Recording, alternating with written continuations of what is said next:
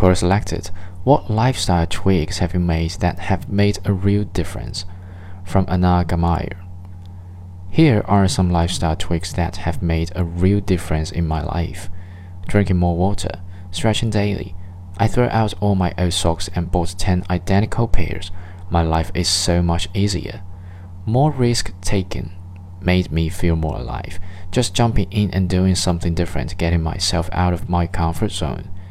Engaging in conversation with strangers got me a fuck ton more friends than I've ever had previously. Also leads to some kick-ass stories. When I see people I knew, even acquaintances, I act like I am genuinely happy to see them and give them a big smile. Someone else did this for me once. I was hooked. Using the computer less, spending more time outside and around people instead.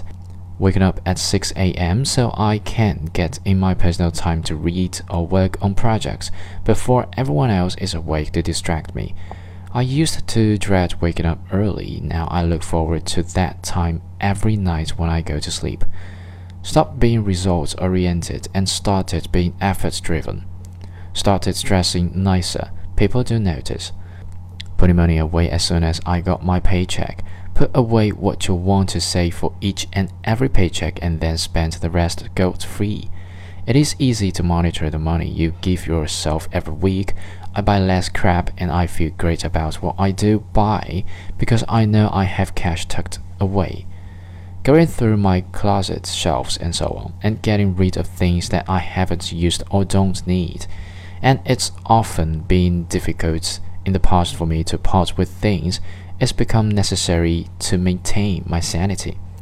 Stopped giving a fuck. Seriously, when you care about nothing, your mind defaults to happy. This doesn't mean just let your life degrade and stop taking care of yourself. This means just do whatever make you happy and chill out about everything else.